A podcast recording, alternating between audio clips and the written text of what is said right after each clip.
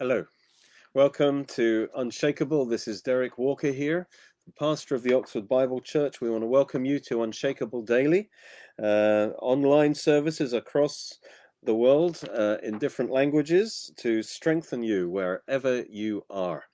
And uh, I want to welcome you uh, from Oxford in England, and uh, I believe uh, this is a wonderful title, Unshakable.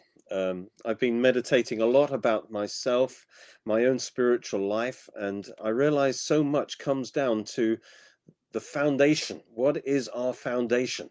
And the key to be unshakable. Uh, because everything in this creation is, of course, shakable.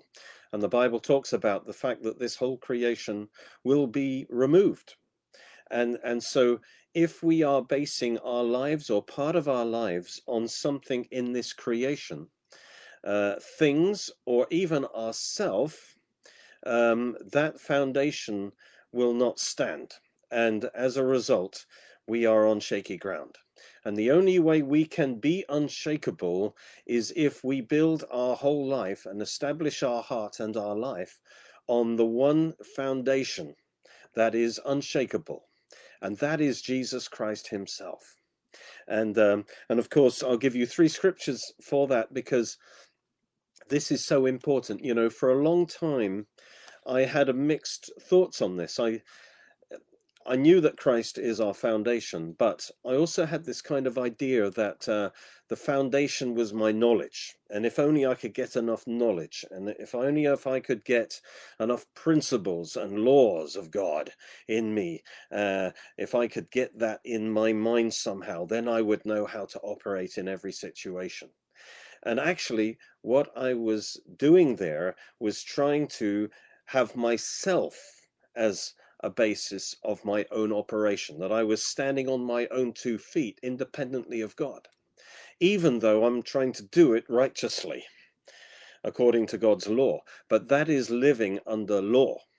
And that I didn't, but that cuts you off from God's grace.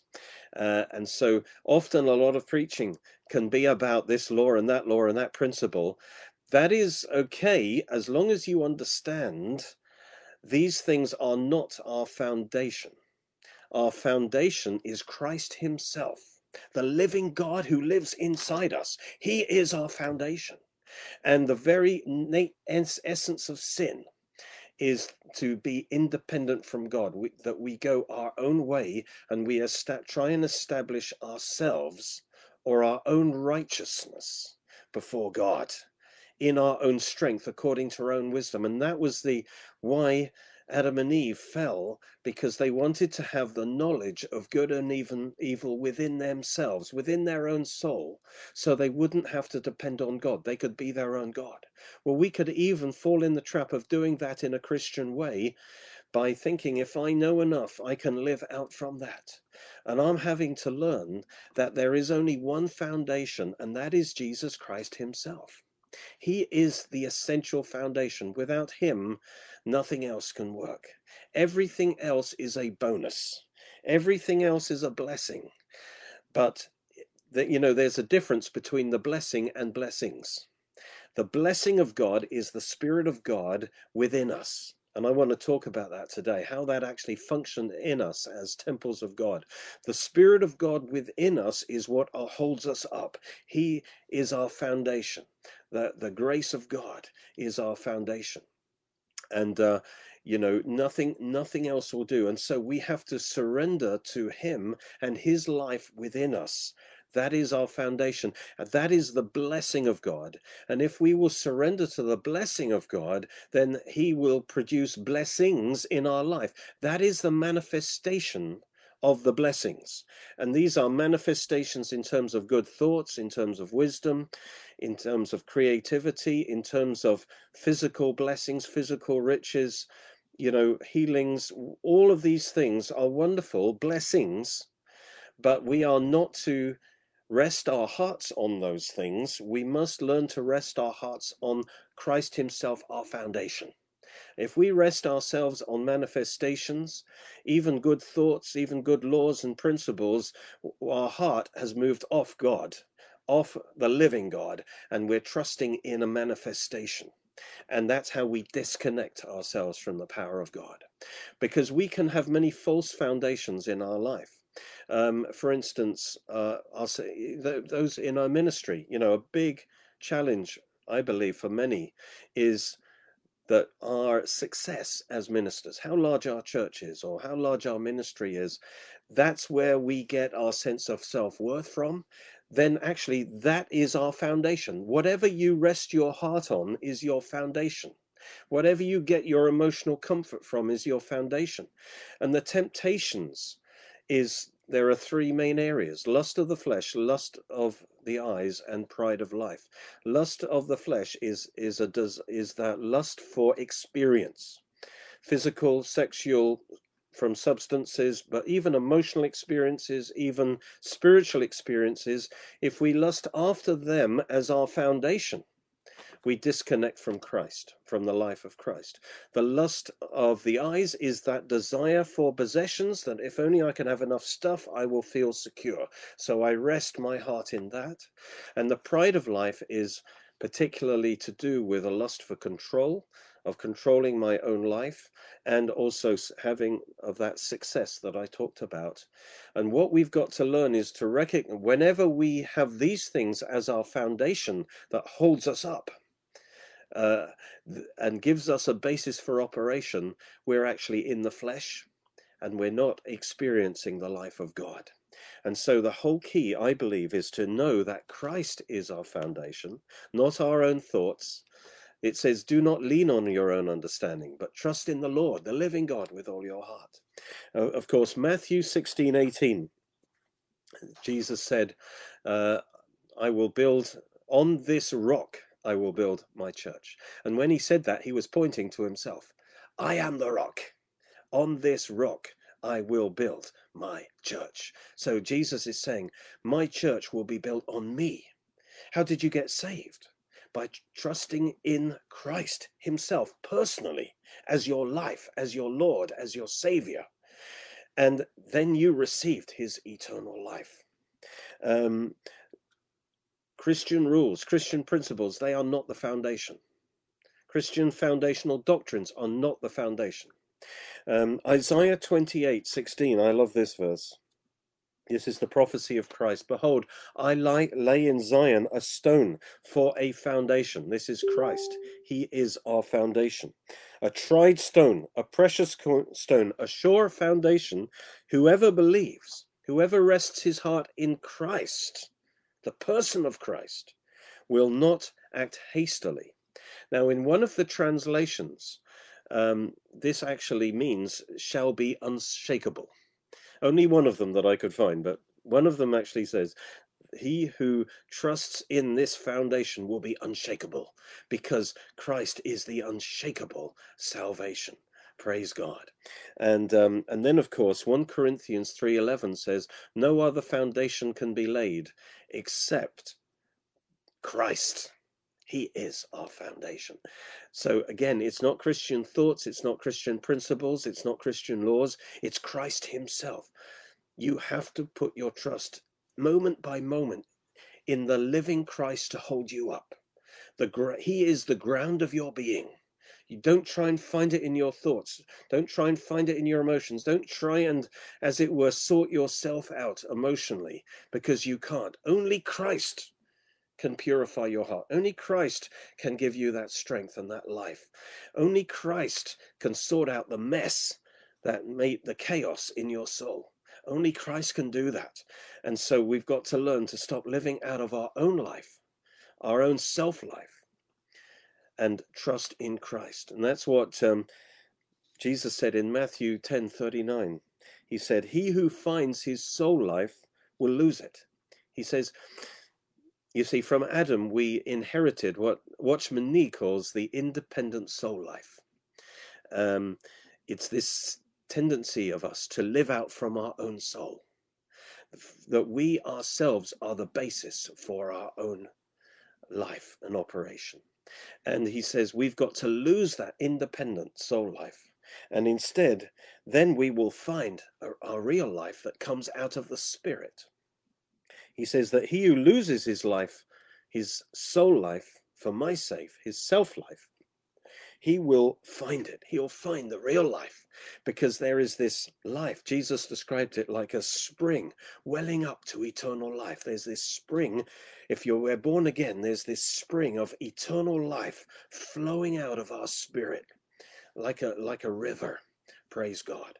Uh, and why don't we experience it as much as we ought to?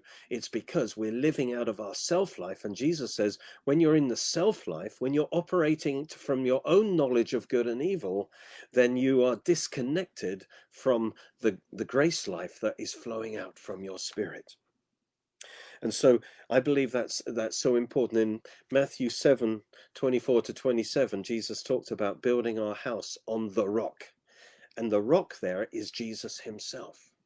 And you build your house on the rock by hearing and doing his word. But the rock is Christ himself. And therefore, the, um, the, the, it, the how we do that is our submission to Christ, the rock. In our heart, we submit to him. And then as we receive his word, we do his word.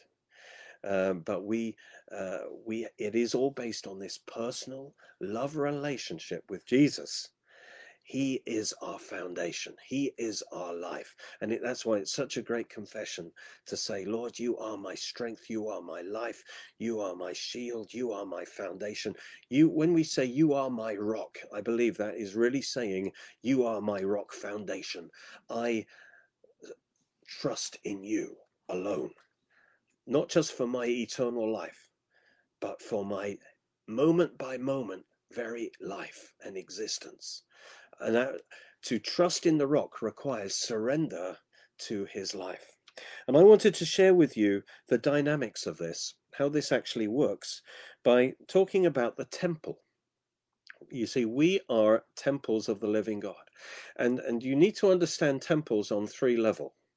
Number one, of course, is the temples the earthly temples they they are pictures to us and and i trust you you basically understand they're in three parts um, the outer court the the holy place and the holy of holies. Um, that is a picture of a he- of the heavenly temple. There's a corresponding heavenly temple but even that isn't the greatest temple. The greatest temple is the eternal temple of god which is man in fact, each one of us is a temple of the living God. We were designed to be dwelling places of God for all eternity. And so we are made on that same three point plan. The Holy of Holies is our spirit, the holy place is our soul, and of course, the outer court is our body. And the light, the natural light, was in the outer court. The light of the menorah was in the in the holy place corresponding to our soul and that is the our mind. Our mind is the menorah really. And um, and then the only light in the holy of holies was the glory of god. And so what what um, happened of course when we were uh, now we were we are designed to operate out from the holy of holies from the spirit. The problem is because of sin, the spirit shut down. We died spiritually. The glory of God left the temple. But praise God, Jesus, with his blood, of course, it says that he uh, ascended on high with his blood and to the heavenly temple. It sprinkled it in the heavenly of holy, holy of holies, and then he sat down. Now he sat down on the throne but the throne in the temple is is the ark of the covenant. Okay so that's in the that's the holy of holies. Now the awesome thing is jesus did the very same thing in our earthly temple.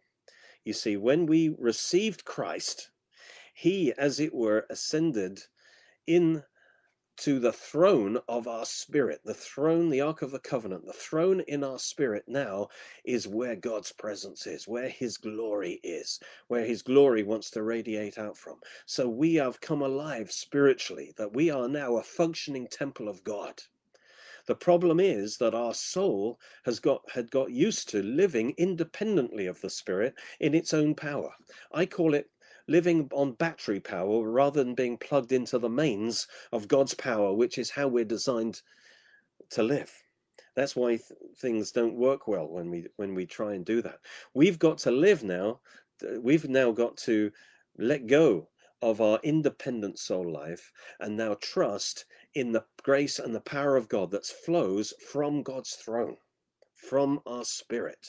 Praise God. And it's much more awesome than whatever our soul can crank out. Praise God. And um, just to remind you, what is in the, uh, there are three things in the Ark of the Covenant, and there are three things in the holy place. All right. The three things in the Ark of the Covenant are the manna, the manna in a pot, there was the Aaron's rod that budded, and there was the Ten Commandments. All right. Corresponding to those three things is the three things in the soul, in the holy place, which is the menorah, the the altar of incense, and the table of showbread. I want to very quickly explain what these what these things are. First of all, in, in the soul, you have the menorah, that's the illumination. And that really is is the the the, the spirit, the light, the sevenfold lights.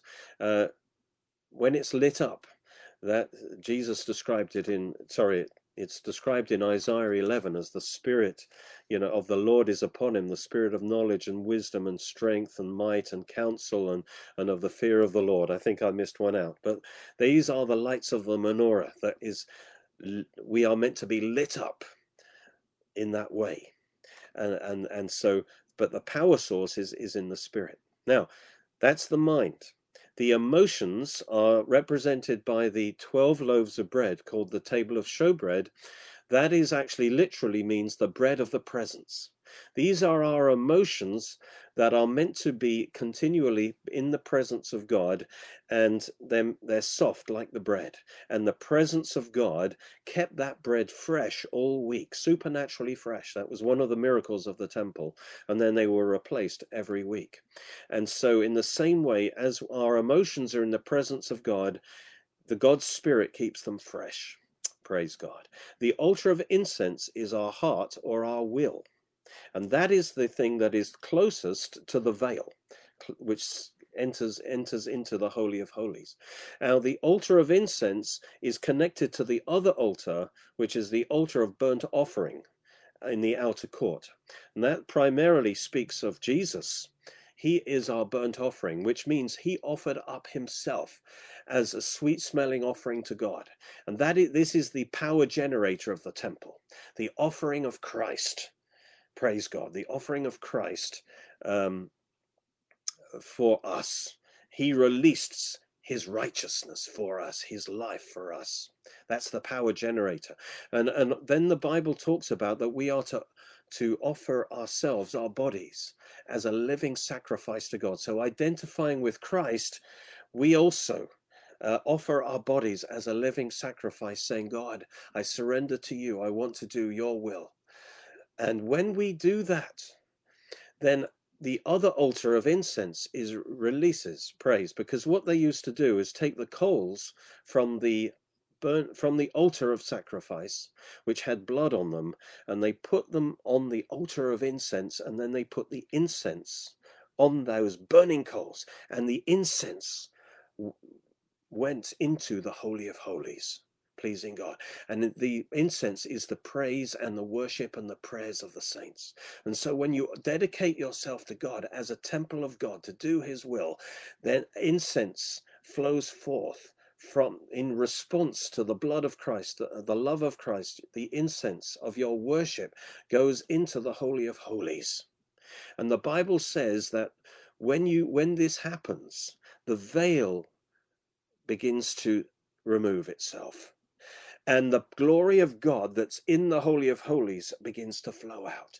And the more your worship and your submission there before the Holy of Holies, the glory of God starts flowing out and activates your soul and fills your soul. You dedicate yourself to do God's will, and then God's power comes on you to empower you to do His will. God works in you to will and to do His good pleasure. Let me tell you what's in your spirit. You won't find the answer in your soul, in yourself. Uh, it's in your spirit. So, number one, let's talk about Aaron's rod that budded. That represents your ministry. That represents your anointing. It represented the fact this almond tree that supernaturally budded uh, in the presence of God. That is the resurrection life, the ministry power that represented Aaron's ministry. And that means you have a ministry, but where is it? It's in your spirit. The Bible says in, in Colossians 3 that you, you, your life is hid with Christ in God. Your life is hidden in your spirit. You are his workmanship, created in Christ Jesus for good works, which God has prepared beforehand for you to walk in. So everything God wants you to do is in your spirit. Your ministry is in your spirit. And it only comes forth as you dedicate yourself to God.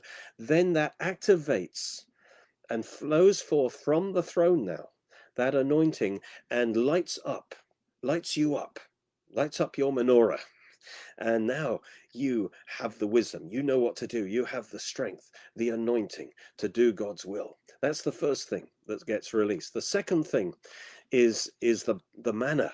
The manna is God's presence himself to satisfy your soul to satisfy your emotions to satisfy yourself to satisfy you with the peace of god the joy of god that satisfaction of the manna corresponds to the bread the loaves of bread in the soul. And so the life of God, He will then feed you, feed your soul with that life, with that satisfaction. So as you look to Christ for your satisfaction, praise God, as your foundational satisfaction, then He will feed you with that. And once you learn to do that, you see, then all, eh, God can trust you with all the other joys of life you know, the things of life. He said, if you seek first the kingdom, all these things will be added to you. Then he can give you riches, he can give you blessings of life, but they won't spoil you because your primary satisfaction, your existential satisfaction, your foundational satisfaction is Christ himself. And then you can also then enjoy these other things without lusting after them, without them becoming more important to God, to you. In other words, without them becoming idols, uh, which will then shut down the power of God in your life. And so that's the manna. And then the third thing is the the ten the law that was in there.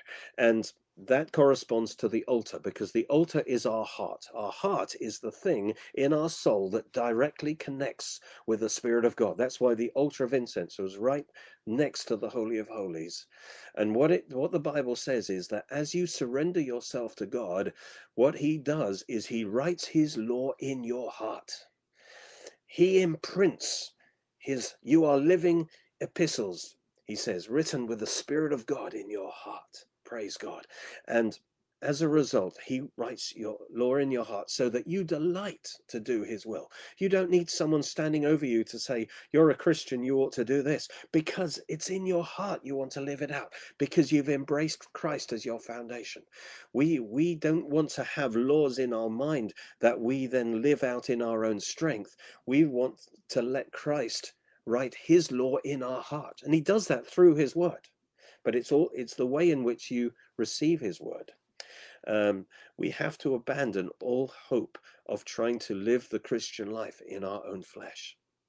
And so what happens is as you give yourself to God, as you give, let that incense of worship flow up to God, then the power of God will flow and activate your soul, activate your uh, mind, will, and emotions to do the will of God. And then you will experience the power of God to flow.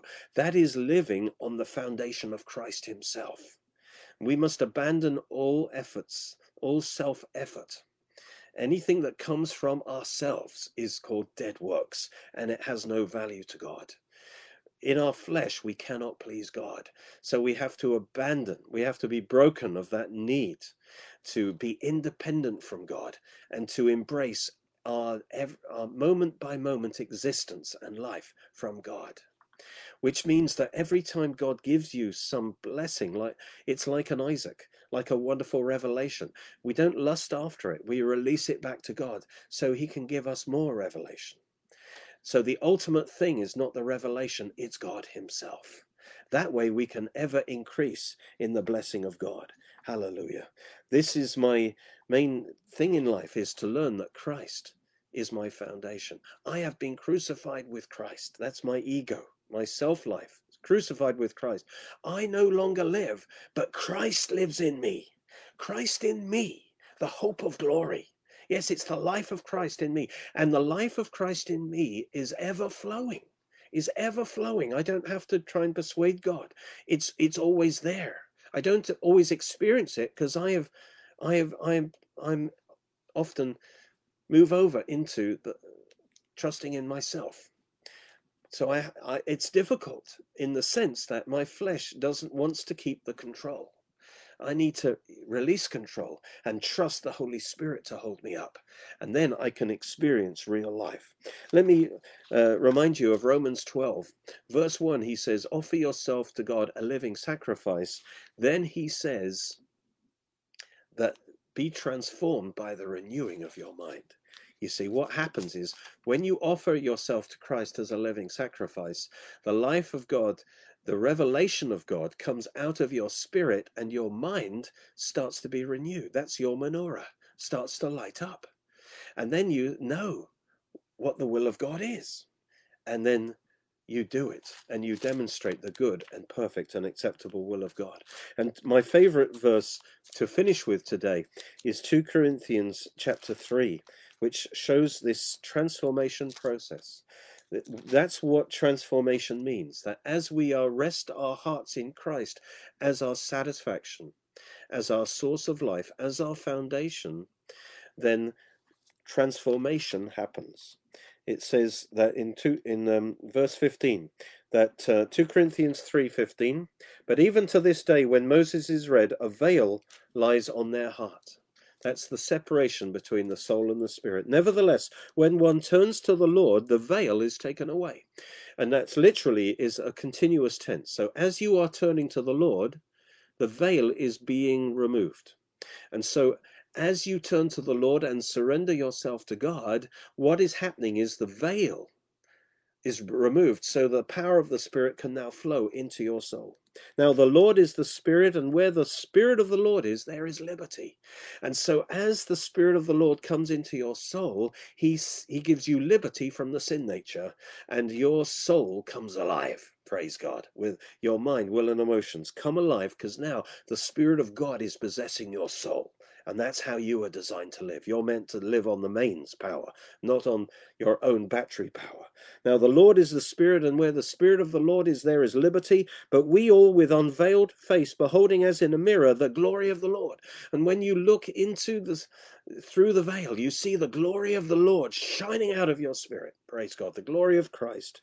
And we are being transformed into that same image. So the life of the Spirit is flowing into the soul and we are being transformed from glory to glory as by the Spirit of God. It's the Spirit of God flowing out that now transforms our soul from glory to glory. Hallelujah. It's the more we look to Christ, the more he's our foundation.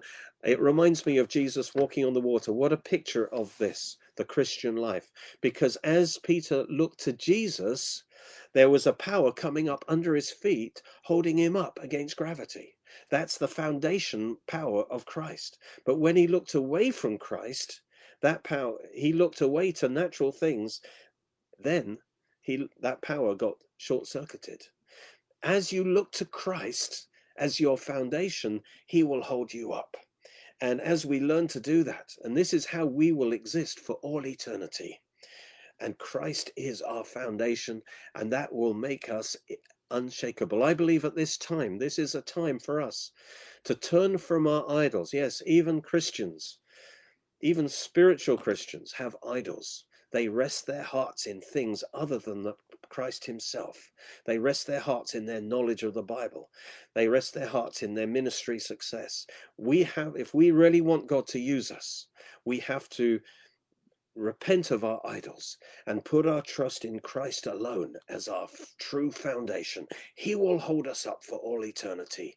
Praise God. Do you remember when the disciples had great success in Luke 10 and they said, Look how the demons are subject to us in your name, Jesus?